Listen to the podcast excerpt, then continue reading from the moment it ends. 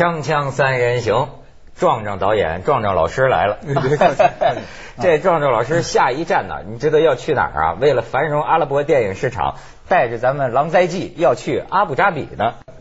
这个，这是我觉得这热地方没去过，特特特别特别想去看看。嗯。然后呢，据说阿布扎比这边呢，为了发展这个电影呢，是这成立电影节，而且有大把的这奖金鼓励这个，就是这叫远这中东地区的电影。所以啊，这是他有世界革命的这个观念。当年这个壮壮老师风行有那么句名言嘛，说是我电影是拍给下一世纪看的。现在下一世纪就是这世纪来了。但是我现在又发现一点啊，他这电影啊，呃，至少也是拍给外国很多市场看的。你比如说他拍这个《小城之春》呢，刚才给我讲，在英国火了，收获了很大的票房。这有时候啊，你这东方不亮西方亮，你那问你就是你你是你觉得你的电影的这个目标观众，你有想过吗？呃，这我还真没想过。为什么？我就觉得这拍电影吧，就是，嗯，不知道哪根筋就动了。没错，就是拍电影也是，你突然间迷上一题材的时候吧，你会觉得你不顾一切。你比如我，我在想啊，就是我在学电影和拍电影的时候，我是一个什么状态？那就简单说，就是以前在家里是搞电影的。去电影厂，这我插个话，咱们壮壮老师可能有的年轻人不一定知道，在电影界就根正苗红，啊他爸我印象很深，王文清嘛，就是《英雄儿女》里边那个政委，知道吧？人家老老妈妈是于兰呐，老太太八十八了吧？八十八了，好家伙，所以他身体比我还好。对，这电影学院的，现在还在电影学院教书呢，跟陈凯歌一样，电影界的高干子弟。呃，电影界子弟吧，有有势力人士，有势力人士，家传家传。您您但但是就是说，就是说，你你那时候小的时候啊，文革前你去电影厂的时候吧，我觉我那会儿印象都是跟司机，跟什么赵明工，然后呢，他们拍完电影走了。那会儿拍拍这个革命家庭的时候啊，嗯，看那水华导演往那儿一坐，然后那当时美术是秦薇，摄影是这钱江。那一遍一遍演，砸玻璃就砸那谁跑，就抓那张良演那角色，他跳窗户跑，砸玻璃什么，就特过瘾。但是觉得导演老在那儿坐着，别人都干活，就不知道导演是干嘛的，就是不知道导演那个 表情很严肃对对对对，小的。你曾经这个十年不拍电影，但是但我觉得干件功德无量的事儿，帮助很多年轻人拍电影，甚至你怎么最近好像还跟人聊说这个想退休了？哎，对了，这个我我我我有几个这个说法哈，这个你听听对不对哈？就是第一呢，我是觉得电影呢应该是年轻人的一个行当。另外一个呢，我我觉得年轻的电影呢和成熟的电影它是两种概念。年轻人呢他是没有拘束，他是靠一个气势。嗯嗯，来做一个电影，所以所以那些好的年纪大的导演可能还一直保持着这种锐气。他呢是我们心目当中的这一批导演比较最后一个下水者。我什么意思哈？你看他们当初的那些作品，他的《蓝风筝》，那凯歌的《黄土地》，嗯啊，张艺谋的这《我的父亲母亲》，《秋菊打官司》，那是我们那时候非常喜欢的一批电影。嗯，可是最近若干年嘛。这些大导演纷纷下到大片之海，没错，他大概是最后一个。你最近拍的《狼灾记》也算大片吧？算大片吧。艺术最后一个艺术导演拍大片，谈谈心理感受。说田壮壮这回奔票房了，但是我看了哈，我觉得还是很有你个人化的东西。呃，对，因为什么呢？就是说，你自己有没有觉得是下大片之海？这个实际上，刚才就跟文涛说这个，我提出这个准备退休这个话题有没错，这事儿还没聊，有关系。嗯为什么？你觉得这就算退休了？不是，就是说啊，你突然间觉得好多事儿你变得陌生了，就因为你比如到电影学院教书是吧？教书以后你就必然要分析各式各样的电影，然后你就要分析国产电影还有外国电影。但我就觉得呢，就是说，刚才咱们在那边闲聊的时候，我就说我有一事儿我特别气不公，就这日日韩的热在中国，嗯，就是你我去过日本和韩国，他们韩国呢经常把我国的伟大思想家老子、孔子对据为己有供供在那儿是吧？那就是说呢，呃，他承认他的这文化传承是写咱们这儿过去的。但是呢，我们反过来对他们的那种电视剧、对对那种电影的那种文化热，嗯你会突然间觉得，就是说那里边并没有我们传承的东西在里边，并没有我们我们多少文化的东西在里边，而是一种时尚的东西，一种消费的东西。你就是看不过是吧？你觉得为什么这些比较相对轻薄的那些韩潮、日潮在中国会这么热？我就觉得这事儿我特别陌生。嗯再反过来一想，再看美国电影，就是全世界人都看美国电影，你就觉得这事儿特别气不过。原因是什么呢？就是说，他是把他的一种主流文化的精神渗透给全世界的人了。那我就想，我们的电影，我们的文化为什么不能够输出？不你《狼在记》有这样的想法？我其实不是狼在记有这想法，就是从我做电影我就一直有这想法。就我觉得，呃，我们那你说咱们现在今日的中国还有什么价值观可供输出的呢？那这个事儿吧，我我总觉得这事儿是不是应该有一个，就是说，就是有识之士们或者我们是不是国家的这个意识形态方面的领导应该去有一个考虑，嗯嗯嗯，对吧？你比如说，就是刚才说这阿布扎比对，阿布扎比这个地方，人家都要这么的去鼓励他的文化，但是文化呢，你逃不过你的一个态度。我认为文化媒介你是逃不过一个态度的，这个态度就是你的文化现象。那我给你举个例子，你好比说咱们说的这个英雄啊、十面埋伏啊，乃至于说无极啊，呃，这些他的态度是什么呢？我觉得英雄和十面埋伏，至少它是一个呃主流文化在里面，就是它有一个皇帝，嗯这秦始皇这段历史。那么呃十面十面埋伏呢，可能是呃情感背叛，这个就是里里外外。哦它它它会有一个主流文化，就像比如说善恶，比如说爱善，它都会有一个大的主流文化。这个主流文化在某一个时期，它会显现出很清晰的一个层次来。但是呢，我就觉得呢，比如说呃一谋，它就是很典型的呢，现在它就是一个很主流的一个文化的一个标记。嗯你比如说，你比如说奥运，嗯你比如说天安门晚上这个国庆晚会，晚会啊你比如这个图兰朵到这个鸟巢，鸟巢它都是一个，就是说，按理说，你说这个天安门这晚会用不着一电影导演去到那儿去组织吧？以前咱们我去过天安门那儿，都是大家自发在那儿，没错好开心，对对对一直到天亮。以前的国庆也没找谢晋去导演啊。对对，就所以他这个是一个，就是说，这个这为什么会形成这么一个？那是说它是需要一种章法和一种想象了。嗯那就是说，是不是我们这个改革以后，我们这个整个缺少想象力？说这个得找一个有想象力的一个导演。那比如说哎这歌剧，从来都是在一个很殿堂的感觉的这个来来听。说现在这个有鸟巢了，这鸟巢怎么使用，是要供很多人来看，是吧？踢一场足球肯定是达不到那么好的这个东西，嗯它就是一种背后都有商业。对，它就变成了另外的一个一个结合点了。我就觉得，呃，这些东西呢，我确实有点陌生。有点陌生。对，但是人家叶一谋导演玩的好，我在现场做报道啊，我就说啊，你看天安门广场上那多少万的这个群众，整整齐齐。我就我的感想啊，一般热闹很难做到整齐。但是你看咱们就这又 又热闹又又整齐，哎对对对 概括的咱们去一下广告，锵锵三人行，广告之后见。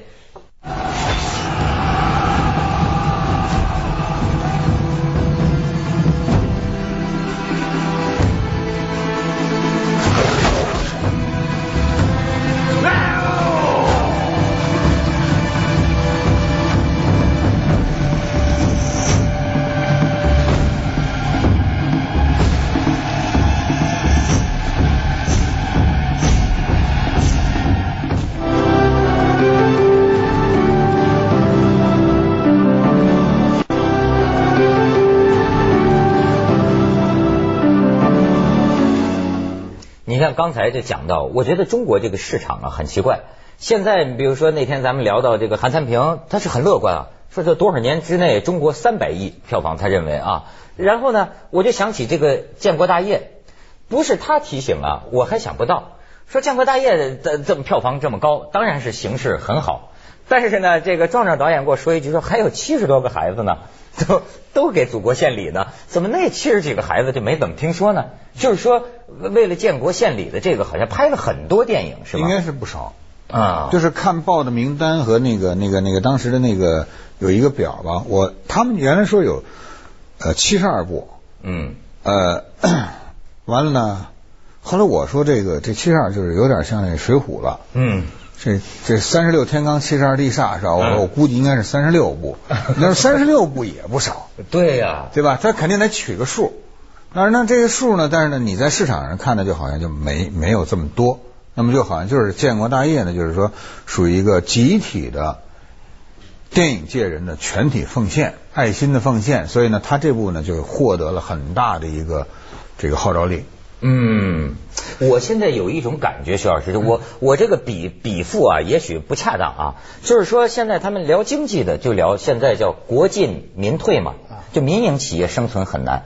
我要把它比到这个电影界来看呢，我也发现一个现象，就是少数的这个大片，而且有些你比如说冯小刚、张艺谋或者他有些他这个在他身边集聚了一个团队，行之有效，就能操作中国这个市场，咵嗒就几个亿，对吧？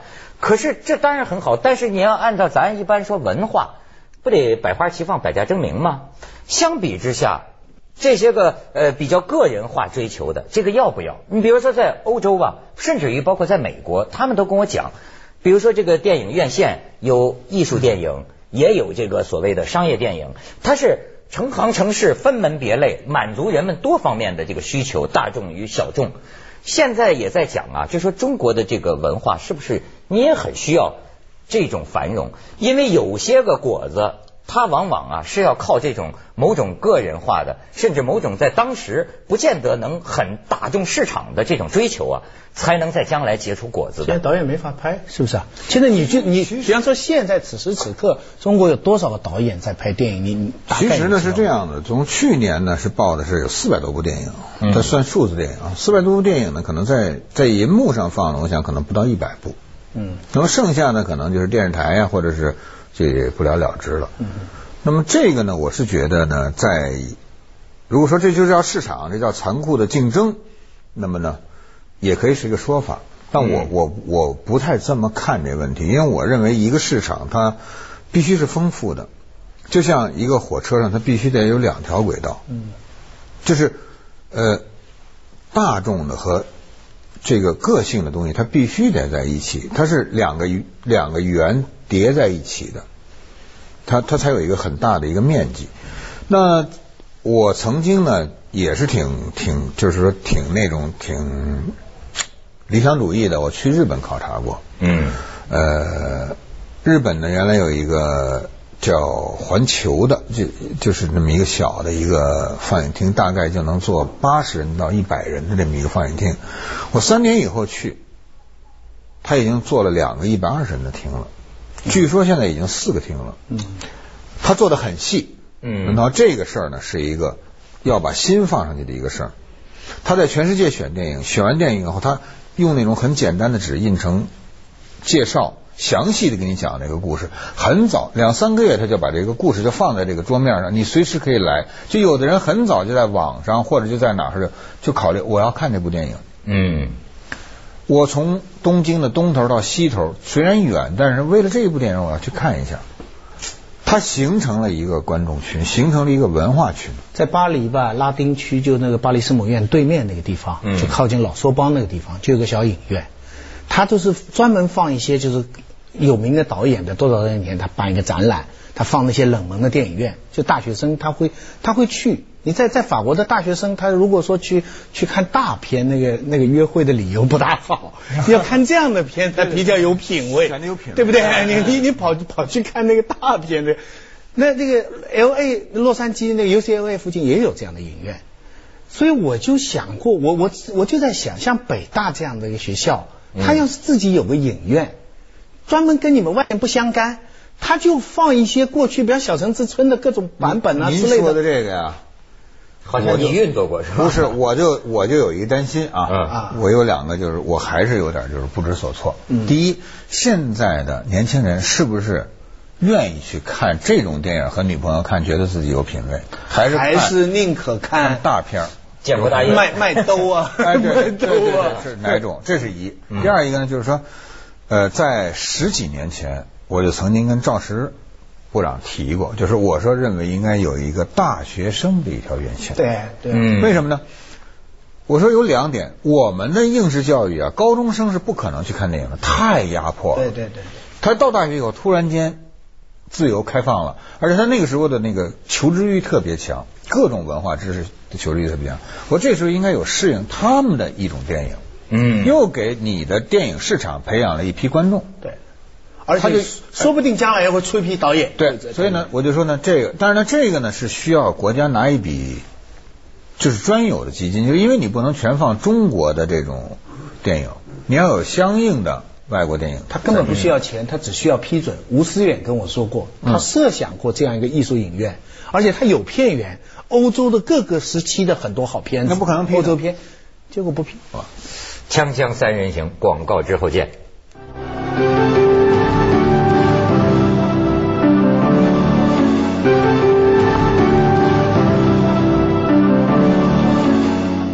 其实现在的电影界是一个一个铁三角，哪铁三角呢？一方就是姜志强等有眼光的投资者，一方是韩三平等国内的官方的电影公司，第三方就是著名的导演张艺谋啊、陈凯歌啊、啊田壮壮啊，再加上大牌的演员。我没有，我倒哎不你刚挤进去刚挤进去啊什么的，小刚啊，什么这个陆川但他但但但，总之是你这三个因素要是一具备的话，这个就过亿了。嗯但是这个成功背后就就付出两个代价，一个代价就是，呃，很多电影厂不见了。现在电影制片厂的电影在哪里啊？长春电影制片厂的电影呢？就是我们原来的这些全国有各种电影制片厂，各种出不同的人。我是有时跟张建亚说过，就他们当初出的这批导演，现在拍戏的动力跟条件全都受了影响了。嗯，拍《西游记》去了，拍《西游记》去了，跟张纪中、张张结合了。哎哎哎哎，他走另外一条路。另外一个就是说，老百姓得付八十块、七十块的代价，到很豪华的 shopping mall，他们看戏的旁边就是就是 LV，就是 GUCCI 这样的一个地方。你知道电影院盖在 LV 旁边，说明你这个代价有多大？那也就局限到你会吸引什么样的人去看。嗯，那那这这个都是需要的，这个都是必要，但是他是不是也付出了代价？就这个地方。这个我一直其实挺困惑的。嗯为什么？就是说，在电影这一百多年里头，在一战和二战的时候，都对这个团结国民、反对侵略、争取自由起过特别大的作用。今天也是啊，电影。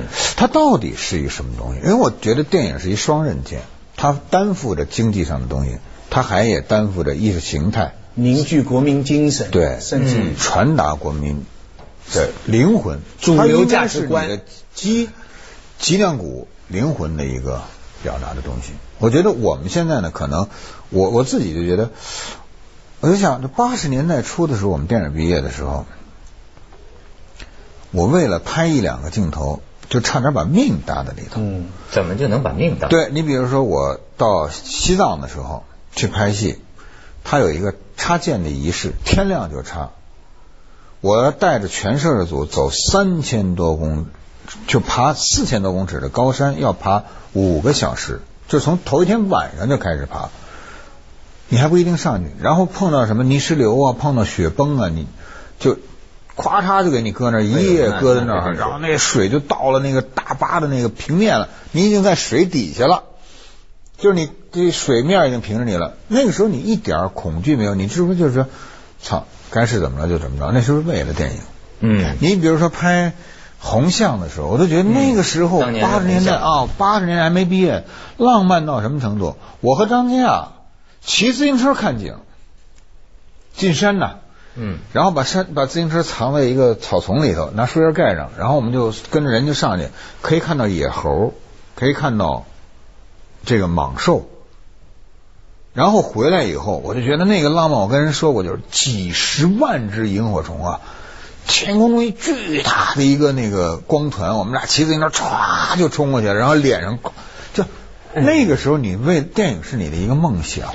哎呦，那个梦想里边八十年代的梦，嗯，那个梦想里边，你那个时候没想过要卖多少拷贝，没想过这个片子要多少人看，你赚回来多少钱，对不对？那个时候你们拍完片给给给中影就行了，对不对？不，就是到现在说坦白讲，我也没有想过我应该赚多少钱，我应该怎么样。就是说，这始终那电影呢，你觉得呢？它是你的一个梦想。我曾经跟几个朋友聊过天，我就说：“我说文涛，你们是一个电视台的一个节目，我是一个拍电影的，咱们有接近点，但咱们俩职业是不同的。但是我有我的职业准则，你有你的职业准则，没错。就是每个行当做的一个，就我们看隔行其实不重要，可能是朋友或者是一个只是一个行当。你比如说，呃，我老曾经跟他们举，就是说。”北影厂门口看看看门的，和我去日本的停车场看门的，这一个行当。人家这是一个行当，这边那个行当是带着日本这穿着制服，背着一包，你一来先给你鞠一躬，然后把车引到那个位置，再给您鞠一躬，站那也不抽烟，也不喝水，也不溜达，你永远在那看着，下班走人。这边这个帽子歪戴着，叼着烟卷，两块钱。是吧？你会经常遇到这种情况，然后就是你会觉得这怎么遇到一个跟那个就咱们看电影以前那个是什么那个呃叫伪军，是吧？那个香丁那种人，你就会觉得你甭说这个了，你像这个这这个故故宫颐和园门口，我见过管停车场的来了，你车来了没位置了，然后想说真想停吗？真想停？啊你给我三十块钱，我把我车倒出来，你你停在那儿。他自己拿车在那堵挡着一位，站着一位，站着一位，这就是咱们的。所以我对导演的职业道德非常重要。对，所以我就觉得吧，这个实际上是什么呢？就是说，你有没有梦想？就是从，比如说，我是我如果做记者，我一定是从小我对记者的那个伟大，为了梦想。对，因为我枪炮刀中这我看到那个战地记者的那个拍摄那个瞬间的那种震撼，所以我比如我拍电影。我也是觉得电影于我来讲是一个，你要用生命。接下来为您播出《走向二零一零》。话呀，这在今天听起来啊，可能很多人都觉得有点久久违了，就是追求心中的梦。